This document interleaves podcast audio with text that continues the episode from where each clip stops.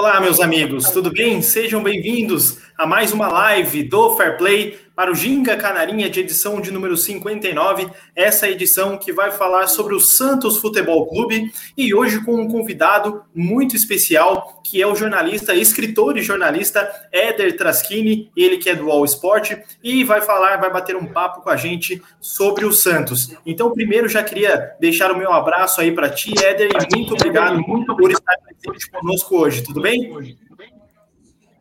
Olá, amigos. Agradeço o convite. Falar um pouco desse Santos que, dado momento, parecia que ia nessa temporada. Depois a gente viu o time cair muito, né? E, e realmente quase cair de fato no Campeonato Paulista. E agora iniciando aí um novo ciclo. Muito bem. É, então, já deixando aí o pedido para que todo mundo que está na live deixe a curtida, né? Mande aí ah, os seus comentários, as suas mensagens para o Éder. Ele estará conosco aqui nos primeiros 20 minutos para falar sobre o Santos. Ele que daqui a pouco tem também o jogo contra o Boca, então vai ser um esquenta aqui do Santos contra o Boca Juniors. Então, já quero passar a palavra aí, já o meu boa noite e a sua pergunta também, Marcial Cortez. Tudo bem, Marcial? Tudo bem? Rafa Ribeiro, Renato Salgado, João Santos e o nosso é, convidado especial de hoje, Éder Traschini. É, minha pergunta é a seguinte: a gente viu o Santos é, vice-campeão da Libertadores no ano passado e dois, três meses depois, o Santos brigando para não cair no Campeonato Paulista. Então, você vai um teto muito alto para um, praticamente um subsolo. É, é, situação semelhante aconteceu com o Palmeiras no passado, que quase caiu em 2014. E aí eu vou puxar um para o seguinte, é, e uma pergunta sobre um assunto que estava na mídia até pouco tempo atrás e depois o assunto sumiu. A nova Vila Belmiro, né? É, foi muito falado que a Vila Belmiro ia reformar, que ia se transformar numa arena multiuso, num estádio moderno, e a gente viu o que o Allianz Parque fez na vida do Palmeiras e pensando nisso, como uma nova Vila Belmiro pode alterar a vida do Santos? Então, na verdade, a, pergunta é, é como está o projeto da, da Vila Belmiro e esse novo projeto da Vila pode tirar o Santos desse subsolo que ele se encontra agora e como que ele caiu tão rápido de onde ele estava para onde ele está? Eu acho que é muito importante. É, o Santos carece de, de modernizações no, no seu estádio, por, muito porque é, a Vila Belmiro passou por recentes modernizações, ainda longe de ser uma arena, como a gente tem, tem visto aí outros clubes, né, o Palmeiras, o Corinthians, por exemplo, é, mas é muito diferente, assim, é, Santos é uma cidade pequena, para quem não conhece Santos, Santos é uma cidade pequena em, em, matéria de extensão e tudo mais, então você não tem as facilidades de São Paulo, por exemplo, não tem metrô, aqui. Então, para você chegar no estádio, você ou você pega, vai com o seu carro, e aí você não tem onde estacionar, né? Você precisa parar nos arredores, sempre tem aqueles flanelinhas e, e tudo mais. Ou você pega um ônibus e os jogos são muito tarde, então geralmente quando você sai, o ônibus já parou de passar, né? Ou você pega um, um, um Uber, um táxi, enfim, não tem uma comodidade. Né? É complicado, não é, não é, sim, não é simples e na Vila Belmiro tem esses fatores. A gente sabe que tem muita gente, principalmente hoje, que é, valorize esse conforto, né, de ir ao estádio, poder estacionar lá dentro, poder comer lá dentro e tal. O Santos até melhorou essa parte, mas eu acredito que, que uma, um novo estádio é, dê um boom do, de público que o Santos precisa também para conseguir mais verba. É, o estádio está bem avançado, as tratativas. A última vez que, que a gente teve notícia é, o projeto já tinha sido aprovado no Conselho Deliberativo, né? Estava é, discutindo a questão do, do ticket também com a W Torre, mas as coisas estão bem avançadas, assim. É, eu acredito que não é mais um, uma questão de se vai acontecer, mas uma questão de quando vai acontecer. Então é, é importante a gente dizer isso. É, acho que o Santos talvez esteja perdendo um pouquinho o, o timing aí, poderia ter aproveitado a pandemia, o período sem jogos, para já fazer essas reformas, né, que vão vão durar aí princípios de pelo menos dois anos, se eu não me engano. Falavam-se em torno de dois anos. É, mas, enfim, agora o, o, clube segue precisando, precisando de, de um novo estádio, eu acho que, que é fundamental. E sobre essa questão de sair lá do topo para ir é, abaixo, né, no subsolo, como você colocou. É, eu até acompanhei muito de perto, tive lá no Rio de Janeiro na final, e eu comentava com, com meus amigos, brincava que é basicamente aquela era a última dança do Santos, porque o Santos chegou ali por uma situação muito específica. Foi um grupo que se abraçou, construído pelo Cuca, e foi na base da superação e das individualidades de certos jogadores conseguindo chegar. Né? Então, o Marinho numa temporada fantástica, o Soteudo numa temporada fantástica, o Caio Jorge aparecendo em momentos decisivos, e o time muito coeso. Quando perde algumas peças, como o Veríssimo, como o Pituca, você perde uma espinha dorsal do time e você perde aquela confiança. Perdeu o Soteudo também, você perdeu o Cuca. Então você perde muita coisa de um time que não tinha tudo isso, não é um, um quando você olha para aquele time do Santos, você não falava que era um time de brigar por título de Libertadores, mas estava jogando, mereceu chegar lá com todos os méritos. Mas é, é exatamente isso, é, é um, era quase uma última dança, porque a gente sabia que o Santos estava numa situação financeira delicada e seria complicado para o time voltar é, a uma posição daquela no campeonato tão importante. Muito bem, como se fosse um Legal. tiro, né? É, ou seja, vamos gastar tudo que a gente tem para tentar algo, porque certamente não teria um, um futuro parecido, né? Pelo menos no, no sentido de reconstrução. Né? Muito bem. É, eu passo agora agora para João, tudo bem? Boa noite e já mande aí a sua dúvida para o Éder também. Boa noite, Rafa. Muito obrigado. Boa noite, Marcial, Renato, Éder. Um prazer falar com você. Muito obrigado por aceitar o meu convite. Né, aproveitar também para dar um beijo para o JG Falcade, que colocou a gente em contato, amigão. E, Éder, queria falar agora, você for da saída do Cuca, né, do Santos, e passou o rolê, agora chega o Fernando Diniz.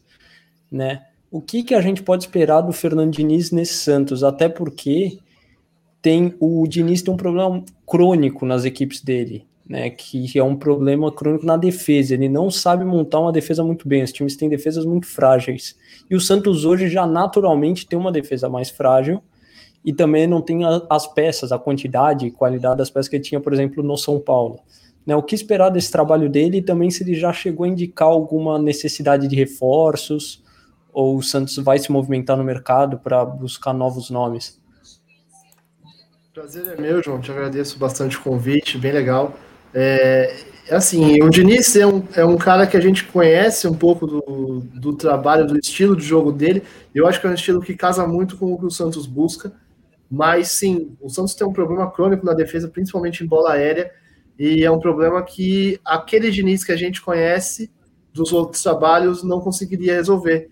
Então a gente tem que ver o que o Diniz conseguiu, porque ele falou na coletiva que ele estudou o trabalho dele no São Paulo para aprender a partir dos erros que ele teve no São Paulo. Então que ele, ele chega ao Santos como um melhor Diniz do que a versão Fernando Diniz do São Paulo. Então a gente vai ter que ver o, o quão melhor é esse Diniz, o que exatamente ele melhorou. E sobre a, o estilo de jogo dele, que eu falei que casa com o estilo de jogo do Santos, casa com o estilo de jogo histórico do Santos, mas talvez não case com o estilo de jogo que esse elenco precisa, porque o Santos sofreu muito com o Ariel Holan, principalmente na saída de bola, perdeu bolas importantes que se tornaram gols é, decisivos contra o clube. Então, o Santos precisa é, e sabe disso, aí entra a sua questão dos reforços. O Santos sabe que precisa de um meia, o Santos sabe que precisa urgentemente de um lateral esquerdo. Essas são as duas prioridades máximas assim da diretoria. E vai buscar a partir de empréstimos, porque como o Santos não tem caixa, a, a questão fica mais por empréstimos. É, clubes que empresários ou clubes que vão usar o Santos como uma vitrine para colocar jogadores e o Santos ganhar é, um retorno técnico, como foi com o Jean Lucas, como foi com o Jorge no passado recente, né, e não ganhar com financeiramente, mas ter o ganho técnico dentro de campo. Então, eu acho que a principal peça que esse time do Fernando Diniz precisa, assim como o time do Ariel Holan precisava muito, é um volante, um primeiro volante com qualidade de saída de jogo, que não é o Alisson, né? Esse cara. Esse cara para fazer o cara que vem buscar o jogo na, na, defesa e girar essa bola no campo. E esse cara era o Sandri. Mas o Sandri machucou, rompeu o ligamento cruzado, só volta no final do ano. E o Santos não tem o reserva. Até porque o Jobson, que é o natural reserva, na minha opinião, com menos qualidade do que o Sandri, também lesionou e está voltando ainda. E o Sanches está fora desde o ano passado, que não é um primeiro volante, mas que poderia quebrar o galho e ajudar nessa função de articular o time. Então, acho que o principal é esse cara, é esse primeiro volante para vir buscar a, a, bola no pé dos zagueiros. E aí eu acho que entra uma característica do Diniz que eu gosto muito, que é a de evoluir jogadores, principalmente jogadores jovens. O Santos tem alguns bons valores, como o zagueiro Kaique, o Gabriel Pirani, o meio atacante, e eu acho que principalmente o Kaique tem tudo para evoluir muito com ele. O Kaique é um talento nato, assim, ele é um ótimo zagueiro de 17 anos que parece que tem 35, é, uma, um, é um absurdo. Eu sou muito fã do, do, futebol do Kaique e acho que ele vai evoluir muito, muito com o Diniz, porque ele é um cara que avança com a bola dominada, procura o passe para romper as linhas e é um cara que encaixa com o que o Diniz quer. Boa, e até deixando aí um abraço para o Paulo Vantini, que está acompanhando com a gente, ele comentou, ó, o time sentiu muito a saída do Cuca e do Soteudo, né? Então essa venda aí deve ter também pesado um pouco, né, no ataque santista, não é, Éder? Ah, você perde a sua referência, né? Porque o Marinho estava muito tempo lesionado depois da, da final da Libertadores, vinha jogando o Soteudo, que é o, o, o cara teve um problema, ele ficou na Venezuela preso um tempo, mas era o cara referência desse time, né? Um cara jovem pra caramba mas era a referência técnica desse time. Aí você perde ele, e você perde o cara que era aquele que segurava o Rojão, porque o Santos passou a temporada inteira passada com problemas financeiros. Mas a uhum. gente viu isso dentro de campo? Não, porque o Cuca segurava isso no vestiário, entendeu? E o Cuca sempre foi assim, desde a da última passagem dele, já, já são três passagens, né? Mas a, a, última passagem mais recente dele, o Santos já convivia com problemas financeiros e, de novo, o Cuca segurou o Rojão, dentro do vestiário, é um cara muito bom de grupo. É um cara que consegue é, apaziguar ânimos dentro do vestiário como poucos no futebol. Boa, então eu já emendo aqui com, contigo, Renato. Um abraço para ti é, e a sua pergunta aí para o Éder também. Boa noite, Rafa Ribeiro, Marcel Cortez, João Sandfeld, nosso convidado Éder, muito obrigado pela presença. Éder, falando um pouquinho aí, é, só para incluir só uma, um questionamento ainda, incluindo a, a questão do João, né, ontem na coletiva se especulou um pouco a respeito de possíveis quatro nomes né, que o Fernando Diniz já teria indicado. Eu não sei se vocês aí em Santos já existe alguma, alguns nomes supostos aí, ou quais seriam as posições é, que, que, seriam necessárias aí, ou indicadas pelo Fernando Diniz. E, e aproveitando ainda, que essa seria agora a minha pergunta, é, falando um pouquinho né, da sempre. É, essa grama né, no Santos, que sempre faz nascer jogadores a cada ano, uma coisa impressionante. É, no final do ano passado, o Santos aí colocou para o Brasil a nova revelação, o menino Ângelo, né, de 16 anos, que inclusive assinou um contrato até 2023, foi o primeiro contrato dele, né? E com uma possibilidade aí, uma opção de extensão de mais duas temporadas. Então eu queria saber com você hoje, né? A gente vê aí na, na mídia também que tem dois casos bem complicados de renovação, do Caio Jorge e do Gabriel Pirani, né? Que são jogadores jovens e que estão com os contratos aí por vencer, e a diretoria tem feito um esforço grande para não perdê-los, ou para pelo menos se renovar, né? Para poder ter uma, uma multa mais baixa, e para o jogador acabar não saindo de graça. Então, eu queria que você falasse um pouquinho a respeito dessa situação aí, por favor, e obrigado mais uma vez aí pela presença acho que são, são casos bem complicados, Renato. Primeiro, a questão dos reforços, o Santos sempre falou, e essa lista já existe antes da chegada do Fernando Diniz, obviamente vai passar por ele, mas essa lista e esse desejo já existe antes do Fernando Diniz, que é desse meia que eu citei, o lateral esquerdo, fala-se um zagueiro e fala-se um atacante, muito exatamente por causa do Caio Jorge. O Caio Jorge é uma situação que o Santos, na minha opinião, o maior erro da gestão do Andrés Rueda é a questão do Caio Jorge. O Santos deveria ter renovado com ele antes, sim, mas o, o que o Rueda falou na última coletiva, para mim, não se fala em um lugar nenhum. O Rueda chegou na última coletiva do, e falou que o Caio Jorge tinha decidido jogar na Europa. Hum. Quando você fala isso, você joga toda a sua torcida contra um jogador.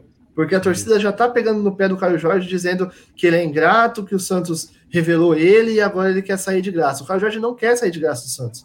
O Caio Jorge quer que o Santos seja ressarcido. Se ele decidiu jogar na Europa agora ou não, é uma coisa que tem que ser tratada internamente. Você não pode externar isso para a imprensa. Porque quando você coloca isso na boca da torcida, qualquer bola que o Caio Jorge desistir de correr, a culpa vai ser do mercenário do Caio Jorge, que já decidiu jogar na Europa, então tira ele do time porque não, não serve mais para o Santos. Entendeu? E aí você joga essa carga de pressão no menino de, de 18 para 19 anos. É, é uma coisa absurda. Né? Então eu acho difícil o Santos conseguir renovar com o Caio Jorge para ficar com o Caio Jorge.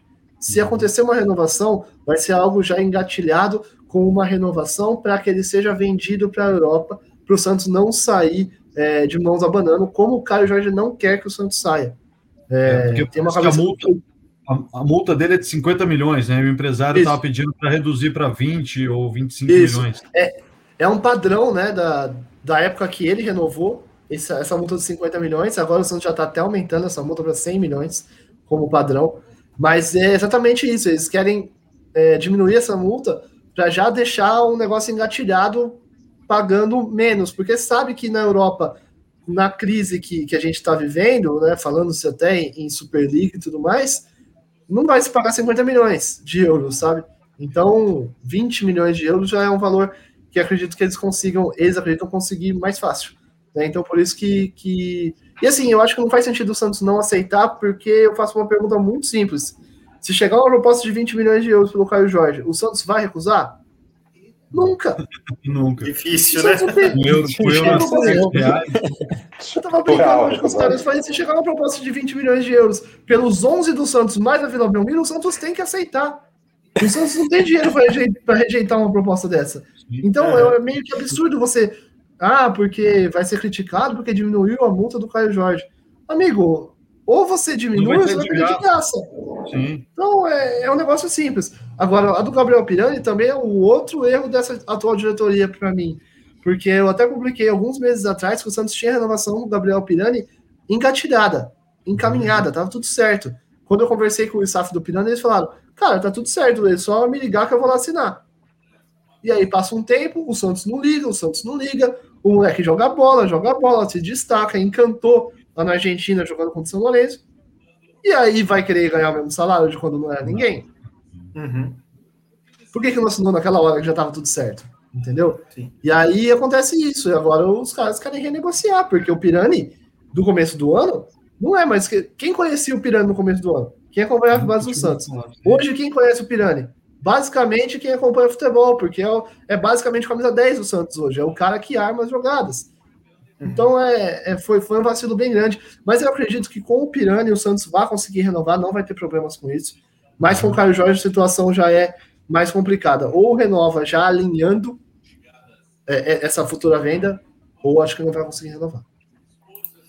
Muito bem, eu coloquei até o comentário ali do Felipe Bravin acompanhando com a gente. Obrigado, Felipe. O Alvarez falando que 20 milhões pelo Caio Jorge seria o melhor negócio do mundo. Vende e entrega com frete grátis ainda. É um certamente um valor que ajudaria ainda mais agora que o Santos pode, né? Ele, ele não tem mais aquela é, aquele processo de que não poderia contratar jogadores. Ele já está liberado para fazer novas contratações e ajudar o time do Diniz, né? a cotação do euro é muito alta, né? Tá 6 reais um euro. Você vai pagar 20 milhões, você ganha 120 milhões de reais, você arruma a casa. Pô. Com certeza.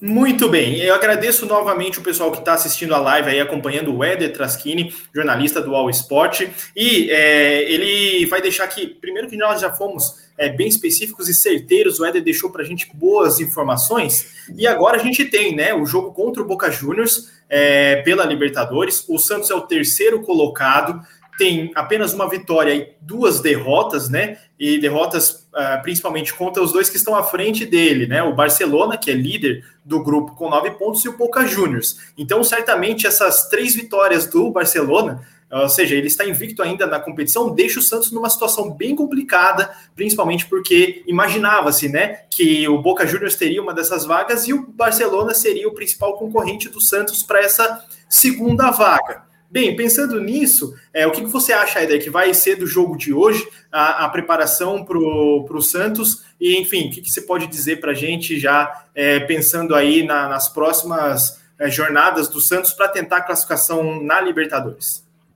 Ah, o Santos joga vida hoje, né? Joga vida, porque se perde para o Boca e deixa o Boca com nove pontos, sem mais um confronto direto, o Santos com três, faltando seis pontos praticamente tá eliminado. Até ter, teria que ver certinho se no número de vitórias já seria inalcançável, mas acredito que não. Mas mesmo assim, é, é vencer ou vencer. Né? O empate já, já fica ruim para o Santos. Então, acho que é, é, é, tudo ou nada hoje. Santos estreia Fernando Diniz, vamos ver como é que vai ser essa estreia. Mas é, eu acho que o, o principal jogo do Santos, para falar bem a verdade, foi no domingo, que foi quando não caiu para a segunda divisão do Paulista. Uhum. É, acho que é mais importante se classificar na Libertadores pelo dinheiro do que propriamente por, por ânsia de, de ganhar um título, porque o Santos hoje tem um elenco enfraquecido, né? Mas é, sempre tem que entrar para brigar por títulos, né? Por, por, toda a história que o Santos tem. Mas acredito que hoje vai ser tudo ou nada contra o Boca uhum. na vida. Posso aproveitar é, aqui, na última aqui? Manda. Fala, Renatão, então, manda aí. Baseado no que você falou, Éder, é, existe uma expectativa né, pela estreia do Diniz hoje, e ele praticamente fez um bate-papo com o elenco, né? Não teve tempo para né, com esse calendário ainda maluco. Então eu queria saber qual que é a expectativa é, hoje, né, para o time que ele vai escalar, se ele deve manter a formação e o esquema do Marcelo Fernandes, que é o, é o auxiliar técnico que vinha dirigindo o time, ou se vocês acreditam que de repente pode haver alguma mudança de estilo de jogo, lembrando, né, que quando o Diniz assumiu o São Paulo em 2019, num jogo muito difícil contra o Flamengo, que era o Flamengo, né, voando, o, o Diniz mudou totalmente a característica do time do São Paulo, né? Então, queria saber que qual que é a expectativa, de repente, se ele vai fechar a casinha, jogar por uma bola, enfim, qual que é a expectativa de vocês aí para o jogo de hoje?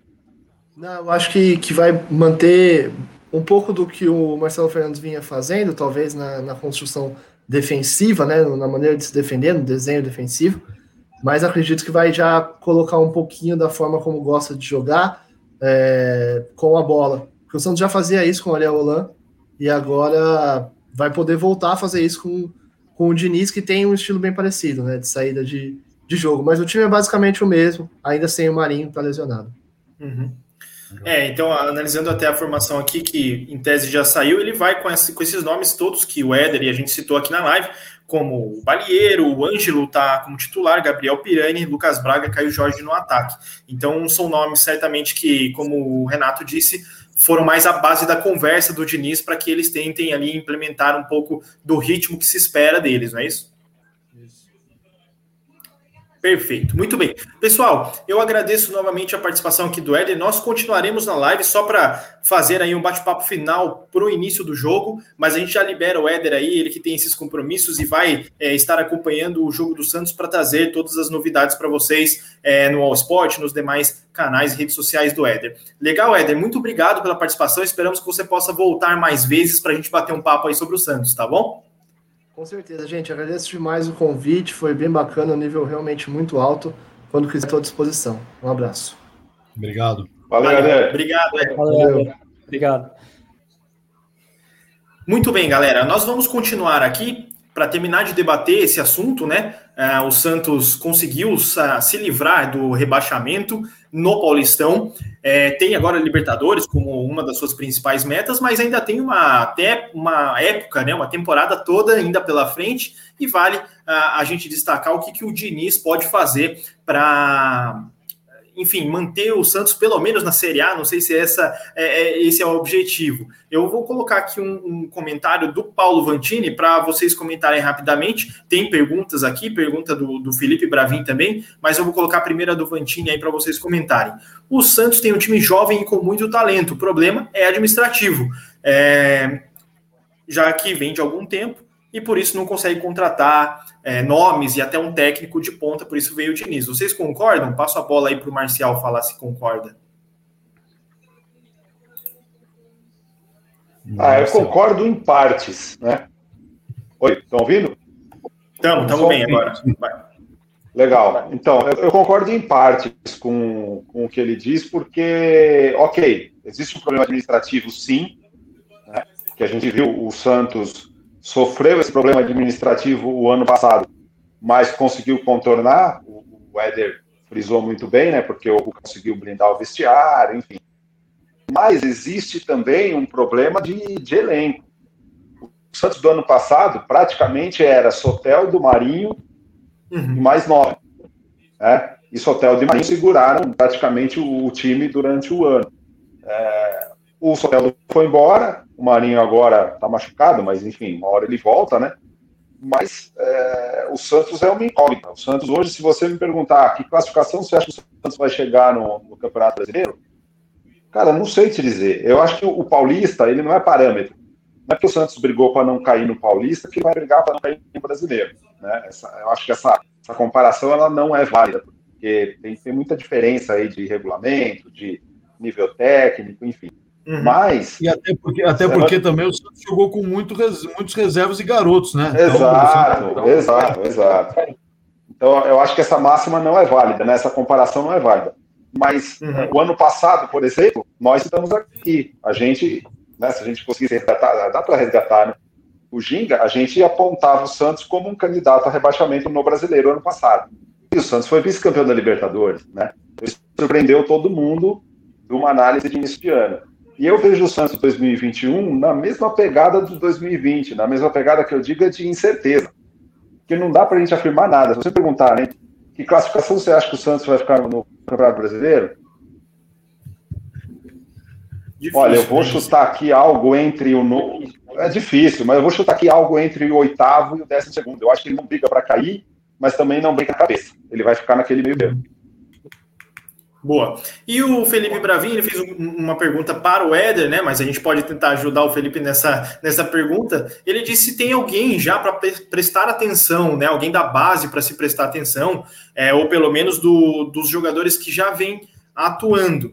Então, não sei, eu queria passar a bola para o João é. para ele ver se algum nome pontual, alguém que pode fazer essa, é, ser esse nome, é, tirando o Marinho, né? Que ainda é um, um dos principais nomes, mas falando na base, falando de jogadores jovens, se tem alguém que a gente possa prestar atenção.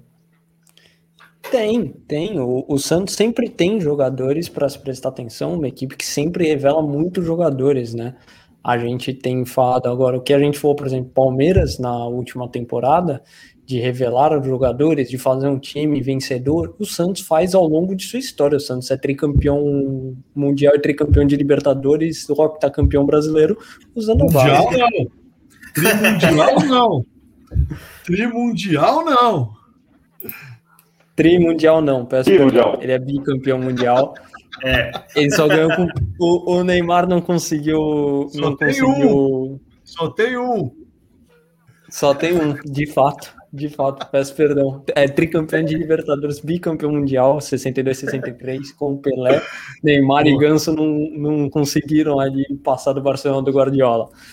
É, equívocos, equívocos. Mas sempre tem, o Santos sempre tem. Tem o próprio. Agora me fugiu o nome Pirani, né? Que o, o Éder. Sim, o, Ângelo, o Ângelo, né? Que é um dos mais novos. Por exemplo. Tem esse, tem o próprio Sandri, que, que tá machucado, que é um jogador que, por mais que volte só no fim do ano, é um jogador muito interessante. O Santos sempre tem jogadores, tem o próprio Caio Jorge, que agora deve estar de saída, né?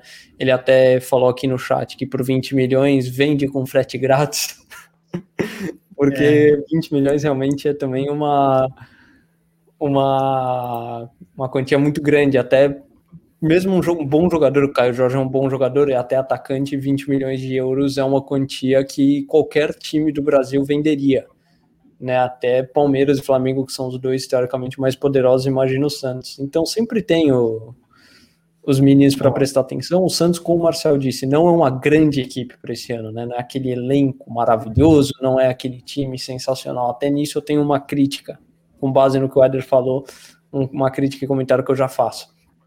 Mas o, uma coisa que é sempre bom no Santos são os meninos. Os meninos da base sempre, sempre sobem sempre sobem bem e parece que eles vestem a camisa do profissional desde sempre. Eles nasceram jogando na frente de 15 mil pessoas na Vila Belmiro, apoiando e criticando e xingando e falando mal da arbitragem e falando tudo isso. Eles estão desde pequenininhos com isso, porque eles sobem e, e não vem diferença entre não, sabe, essa transição é muito sutil entre a base e o profissional. Isso o Santos sempre fez muito bem, isso sempre impressionou muito no Santos, né? Se eu puder só fazer o meu Ô, comentário. João, diga. Ô, João, só, não, e, e, é incrível isso que você falou, porque todo ano surge dois ou três, né? Não tem dois nenhum ano que passa em branco assim. Todo eu ano surge dois ou três, às vezes. Se eu tivesse um dinheiro para falar, ó, vai lá, escolhe um jogador do Santos e investe eu de olho fechado eu botava nesse Ângelo aí. 16 anos. Esse Sim, moleque, é. eu vou te falar, para mim é o melhor dos últimos anos aí que o Santos tem para revelar. E esse Gabriel. É, ele é de dezembro de 2004. Exato, exato. Ele fez 16 anos é, no ano passado, em é. novembro, se eu não me engano, que foi quando ele pôde assinar o contrato dele, o primeiro contrato de profissional dele. Então ele e esse Gabriel Pirani, que é um pouco mais velho, Pirani, é, são jogadores que eu investiria tranquilamente. Acho que são os dois meninos para ficar de olho aí na base. O, o Éder mencionou algum zagueiro também, agora me fugiu o nome. Sim, zagueiro de mas, 17 anos, que eu esqueci o nome também. É, mas acho que esses dois jogadores aí, falando principalmente de meio campo e ataque, são os nomes aí para se ficar realmente de olho. Espero que eu não seque nenhum deles hoje. O, uma coisa também do Ângelo é que ele é muito jovem. Então, também uma coisa que também é para a gente ter bastante em mente. Ele vai oscilar e ele não vai ter sequência. Ele não vai ser titular do Santos agora, vestir a camisa, vão dar para ele. Ó, oh, toma 10 do Santos, você 16 anos. O moleque tem idade da minha irmã. Minha irmã tá no segundo ano do ensino médio. Você entendeu? O... Não vai ser. E ele ainda vai oscilar e vai oscilar bastante. É um bom jogador, muito promissor, mas ele ainda. A gente tem que ter calma também nas, nas críticas e análises e entender também as circunstâncias de que, porra, o moleque é né, uma criança que tá jogando também. Ele ele até é muito promissor. Né, até pelo físico dele. É, né? exato. Então, uma, coisa, uma coisa é jogar contra um jogador, de, um zagueiro de 25, 26 anos, com um menino né, de 16 anos. Então, realmente, até ele encorpar e, e ter explosão toda, realmente, é isso realmente é o que você falou, vai oscilar e vai. Mas que ele tem um potencial absurdo, olha, Impressionante. Até por isso, uma coisa que pode acontecer é ele ser muito utilizado ainda nas categorias de base, menos no profissional apesar de já ter assinado o contrato. Porque nas categorias de base é onde ele vai encorpar, é onde ele vai ganhar todos os fundamentos para conseguir chegar no profissional e não sentir nada que nem acontece com os outros jogadores, né?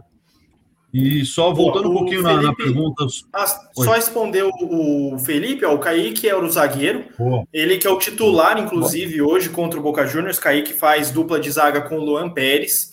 E, e também a pergunta sobre o Ângelo. O Ângelo, ele joga aberto pela direita, né? Ele é canhoto, mas ele joga uhum. aberto numa linha de quatro ou numa linha de, de três quando existe um, um centroavante. É, então o Ângelo, ele é um canhoto habilidoso que joga pela direita, até respondendo a pergunta aí do, do Alvarez. Então é, é sim de se analisar o que ele pode fazer. Se eu não me engano, ele é um dos jogadores mais jovens ou mais jovem que fez gol pela Libertadores. Uhum. Então vale lembrar aí o que, que o que, que ele fez.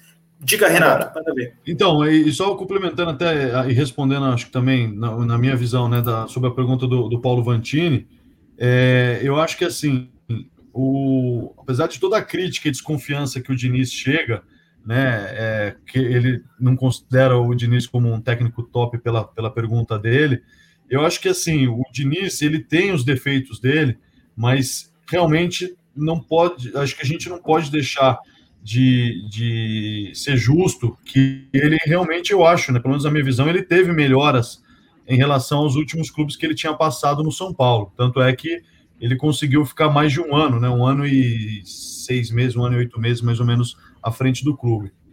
Então, é, e outra coisa, ele, o único jogador que ele pôde indicar, né, pro São Paulo foi simplesmente o melhor jogador da equipe ano passado, que foi o Luciano. Ele só pode indicar um jogador para o São Paulo, né? Acho que isso também tem que ser feito uma justiça aqui. E eu acho que o Luciano caiu como uma luva. Ele foi um dos principais, assim, né? Foi a virada de chave do São Paulo no Campeonato Brasileiro.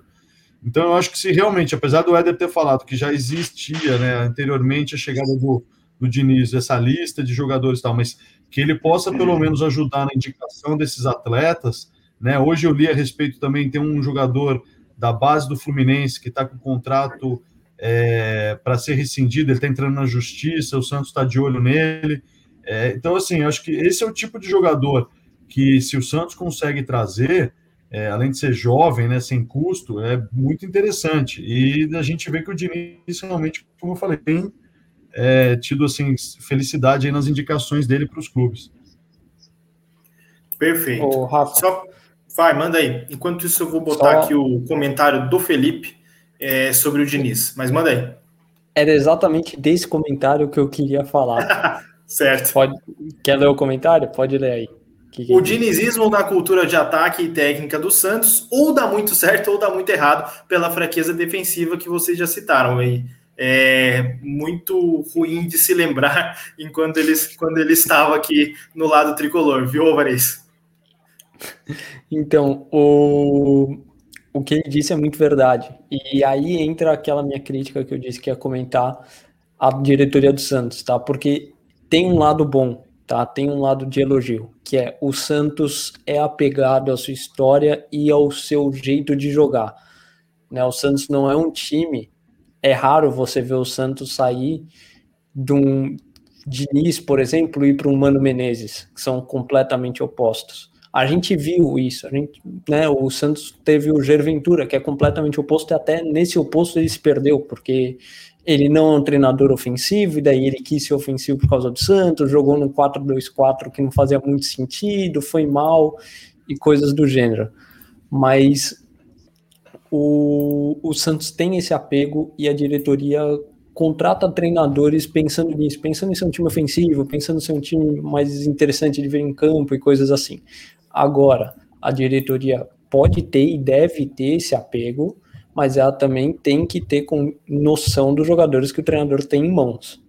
Uhum. Né? O próprio Éder citou aqui, o, o, elenco do Santos tem muita dificuldade em fazer esse jogo e sofreu muito com o Roland, que é um treinador com essa característica muito próximo do Diniz, de posse de bola, de sair com toque, não dar chutão, vai com calma, controla o adversário tendo a bola. Esse é o Ariel Roland, esse é o Fernando Diniz, e o Santos não é muito isso hoje. Né? Um time que não talvez o Diniz realmente, historicamente, você vai falar, o estilo de jogo faz muito sentido. Muito, muito sentido. Mas não é o treinador para o momento, né? E às vezes você tem que também pensar um pouco no momento.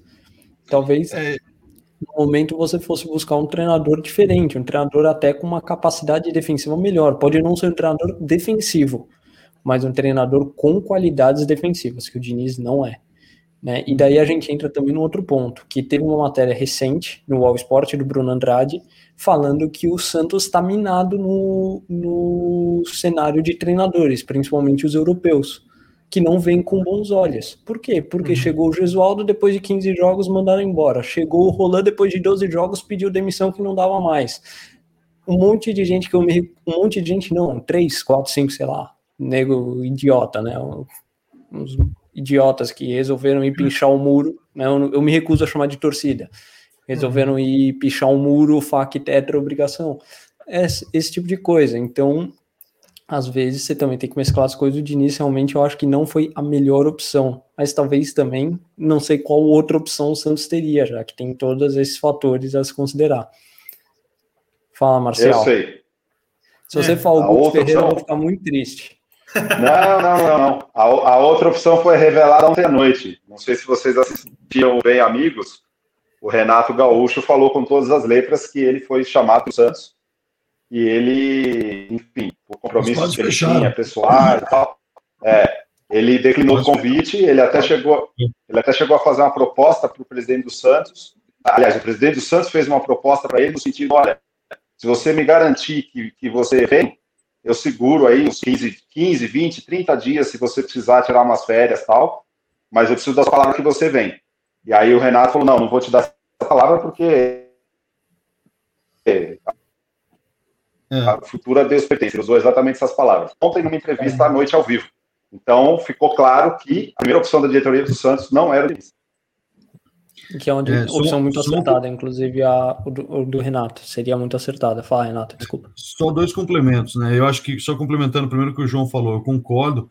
Só que eu acho que assim, né? A, a aposta e o, o que meio óbvio que eu vou falar, mas o, grande é, é, espera aí para ver se esse trabalho do Diniz vai dar certo ou não é, é, justamente ver quem, quem vai chegar, porque realmente, é, como, como ele disse na entrevista dele, ele precisa de quatro jogadores que cheguem para serem titulares. Então, acho que isso vai ser fundamental para a continuidade do Santos na temporada. Se ele conseguir trazer quatro jogadores que cheguem titulares e realmente né, funcione no esquema dele do Santos, eu acho que o Santos tem tudo para fazer uma, uma, uma temporada para surpreender e ficar entre aí os seis, oito times do, do Brasileirão sem problema nenhum. Agora, é, falando só sobre o que vocês estavam falando do é, que o Marcel falou, citou agora, é, e fugiu até. Fui voltar e esqueci o. Do Renato Gaúcho. Renato Gaúcho. O que eu tinha ouvido hum. falar é que realmente o presidente tinha feito uma, uma proposta, o Renato Gaúcho tinha meio que também acertado, os salários tinham chegado num denominador comum, mas o que realmente tinha pego é que o Renato Gaúcho tinha mandado uma lista de 10 nomes que ele queria que fossem contratados e como disse, o Santos está sem dinheiro, né? O Santos deve realizar essas contratações todas por empréstimo, não deve adquirir nenhum jogador. Então, parece que o que realmente tinha pego, né? Apesar de você ter falado que o Renato Gaúcho estava ao vivo falando isso, mas que, que o que tinha realmente pego para ele não fechar com o Santos foi é, o não comprometimento do, do presidente do Santos em ter esses reforços aí solicitados. E foi meio algo é, que foi falado para o Diniz quando ele chegou, né? Ele chegou e aí já foi falado para ele: a situação é essa, a gente vai poder contar com alguns jogadores, principalmente por empréstimo, para que ele complemente o que, o que temos de. o que eles têm de, de elenco lá. Então, pode ser que realmente tenha essa questão, mas talvez o Renato Gaúcho já tenha sabido que o Santos não tinha esse potencial de contratação que ele esperava. Né? E um agravante, claro, né? Mas eu não quis expor, né? O Soteudo, o, o uhum. Ainda não tinha sido vendido, né? Então ainda o Santos ainda estava bloqueado, ele ainda estava com a restrição na FIFA, tem esse agravante. Sim. Então, Diga, Marcelo. Também... Não, eu falei, talvez o Renato não queira ter exposto a diretoria do Santos, né? E aí ele falou Nossa. que por problemas pessoais, por, por opção Sim. dele mesmo, ele não quis. Né? Claro, mas ainda assim é o Renato pedir no, se ele pediu tantos reforços, é um desconhecimento de causa Exato. absurdo. Porque nenhum time está contratando. Palmeiras contratou um jogador, o Flamengo está sem ninguém, está usando a uhum. base. O, o Atlético Mineiro é um ponto completamente fora da curva para essa temporada, mas todos os times sofrendo com pandemia e o Santos muito mais, porque o Santos não está sofrendo só com a pandemia. O Santos está sofrendo com o Santos. Uhum. O problema do Santos é o próprio Santos, porque a diretoria do Santos de anos anteriores errou e errou e errou e errou e gastou e gastou e gastou e gastou, entendeu? E conseguiu ainda, né? Conseguiu se segurar com base em bons trabalhos. O Santos em 2015 conseguiu ser vice-campeão de Copa do Brasil, em 2016 foi vice-campeão brasileiro. Foi vice-campeão brasileiro de novo em 2019, foi vice-campeão de Libertadores em 2020. Se olha, esses resultados são espetaculares. Uhum. Ainda mais se você vê o contexto. Mas a realidade é, o Santos deu muita sorte. Conseguiu um trabalho espetacular do Dorival Júnior em 2015. Em 2016, acho que era o Dorival Júnior também, eu não tenho certeza quem era o técnico do Santos em 2016. Mas em 2019 veio o Sampaoli, fez outro trabalho maravilhoso, daí dois, que inclusive o trabalho do ele seria campeão em 2020 do Campeonato Brasileiro, né? Ele, a pontuação do Santos em 2019 seria campeão em 2020, porque foi um trabalho realmente muito bom. E 2020 os times caíram. E foi vice-campeão de Libertadores com o Cuca em, em 2020. São trabalhos maravilhosos que o, o Santos consegue ainda se segurar, sabe? Tem aquela desculpa né? Pô, vocês reclamam aí que a gente tá quebrado, mas a gente vai bem nos campeonatos e não sei o quê.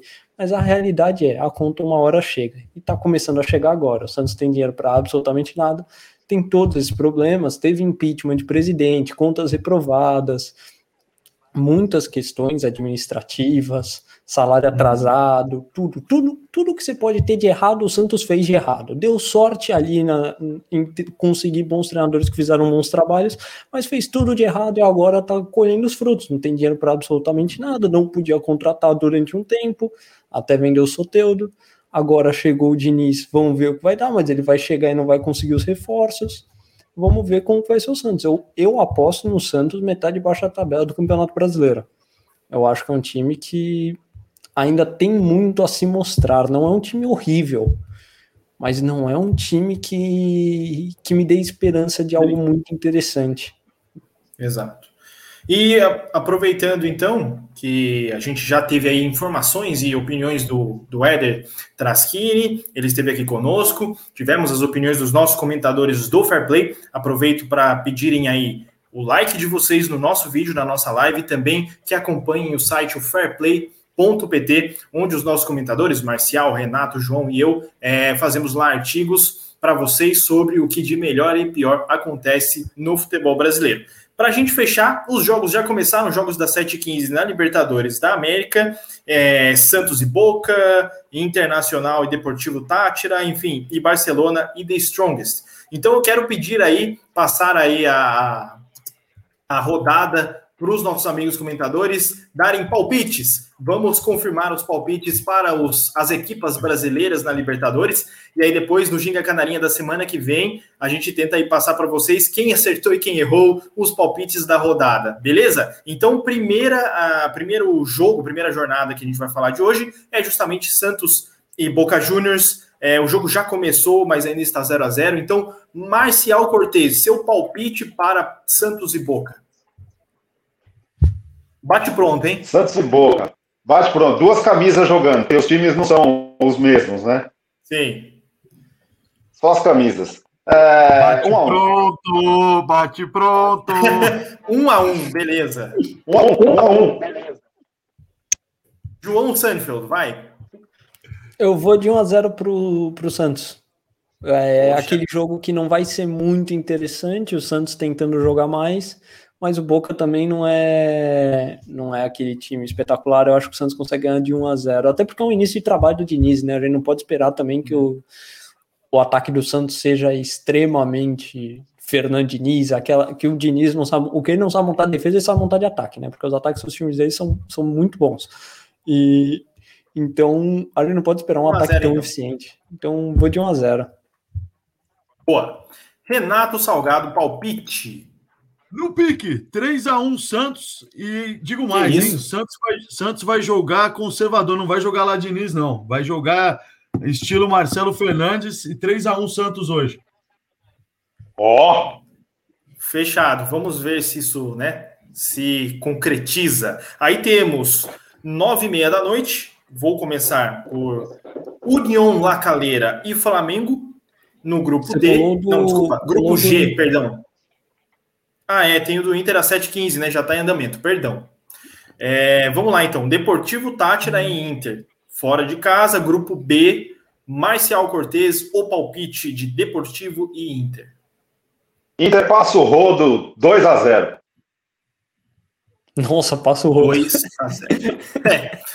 Passou o rodo curto, mas tudo bem. O rodinho, Marcial, rodinho. É o rodinho de pia, né? Rodinho de pia. João Sandfeld, vai passar o rodo ou não vai, o Internacional? Vai 3 a 0 né? O Inter trabalho talvez mais interessante de início de época no Campeonato Brasileiro, no, no Brasil, não no Campeonato Brasileiro, ainda não começou, o do Ramires. Já tem, acho que, duas goleadas aí nessa Libertadores. Eu acho que vai para a terceira com 3 a 0 Para fechar, Renato Salgado? 2 a 1 Inter. 2 a 1 Inter. Ok. Tudo anotado para conferir no próximo Ginga. Agora sim, né? União Lacaleira e Flamengo, 9 e meia, grupo G. É, o Flamengo que né, vem muito bem na Libertadores. É, isso é um assunto para depois a gente né, discutir. Jogo no Rio? Rogério Ceni. Aqui tá falando para mim que não, hein? Ó, ah, é, na altitude, na altitude. Exatamente. Então, Marcial, já diga, palpite para União Lacaleira e Flamengo. Olha, apesar de ser na altitude, aliás, União Lacareira, União La Caleira, Caleira. É, é, vale a pena assistir uma série que está no Amazon Prime, chama El Presidente. Assistam, União La Calera faz parte disso daí. Apesar de ser na, na altitude, gente, o Flamengo vai passar o rodo aí, é rodo mesmo, 5x0 Flamengo.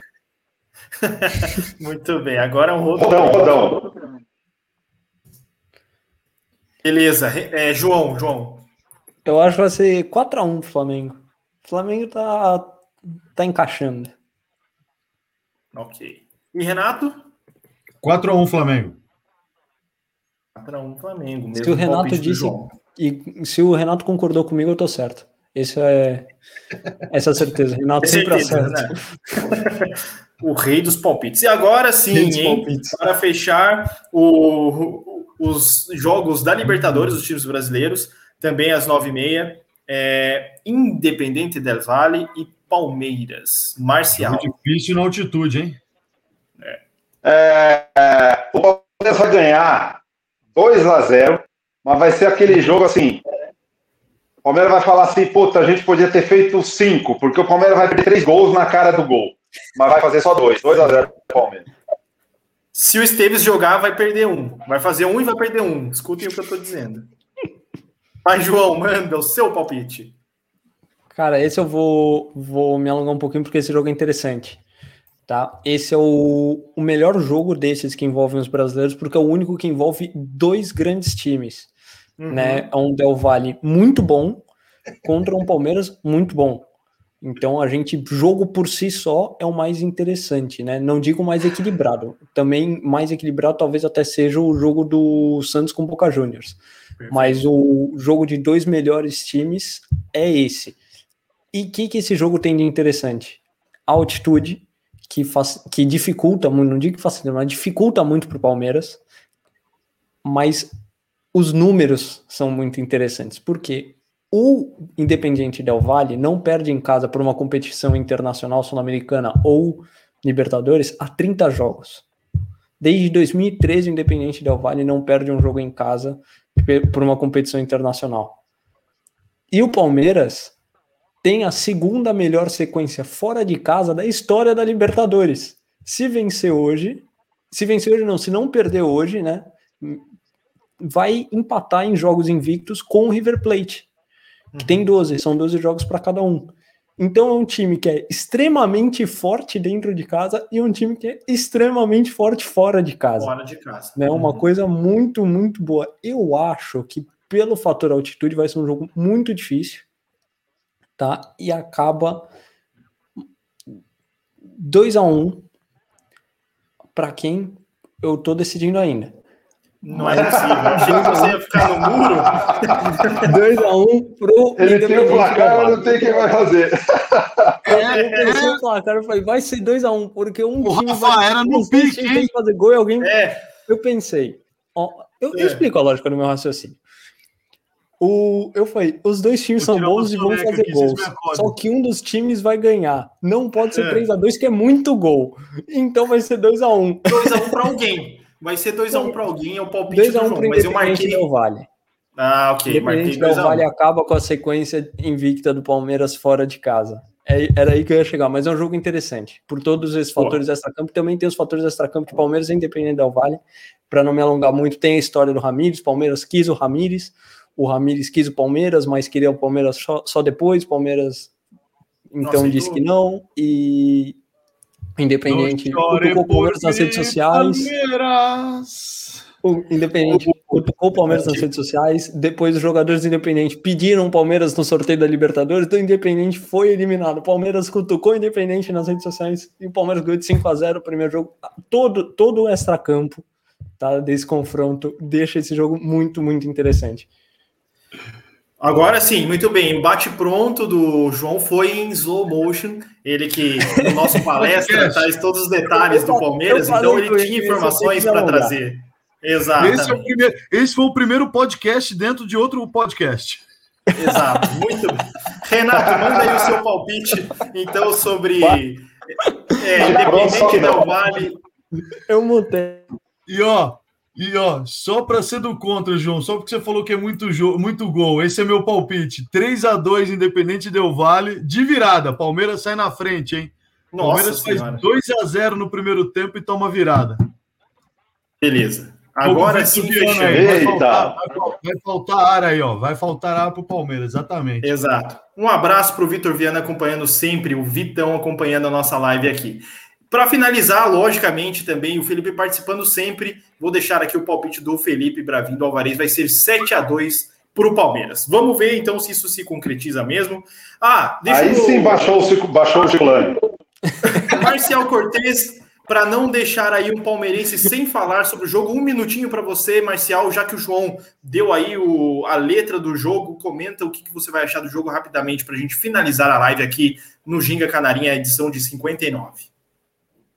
Legal. Bom, o Felipe falou que alguém tinha escrito aí que tinha baixado o Chico Lang em mim, né? Baixou o Chico Lang em mim, ó, 7x2 pro Palmeiras. Mas eu concordo com o João, tem muito extra, tem muito extra campo nessa partida, mas eu acredito que o Abel Ferreira é uma coisa de estudar muito o adversário. E em cima disso, ele vai montar o Palmeiras exatamente para esse jogo, para jogar contra o Independiente Del Vale. E o Palmeiras vai neutralizar as jogadas do Independiente e, como eu falei para vocês, o Palmeiras vai perder muito gol hoje, muito gol. Mas vai fazer dois, vai ser 2 a 0 Rafa, deixa eu só fazer um comentário rapidinho. Eu achei interessante, só o que o Marcel falou. É, é. É, ontem, a entrevista coletiva do técnico português, né, do Independente Del Vale, foi muito interessante, porque ele disse, né, que ele ia jogar da mesma forma como ele jogou aqui no Allianz Parque, né, com o time fazendo marcação alta, da forma como sempre o Independente joga, e ele sabia, né? Ele falou, ele falou, eu sei que o Abel vai mudar a forma de jogar, vai jogar com uma linha de cinco atrás, três no meio e um ou dois ali na frente, mas esperando o espaço para contra-ataque, bola longa. Então, assim, acho que vai ser, como eu falei, um jogo bem interessante.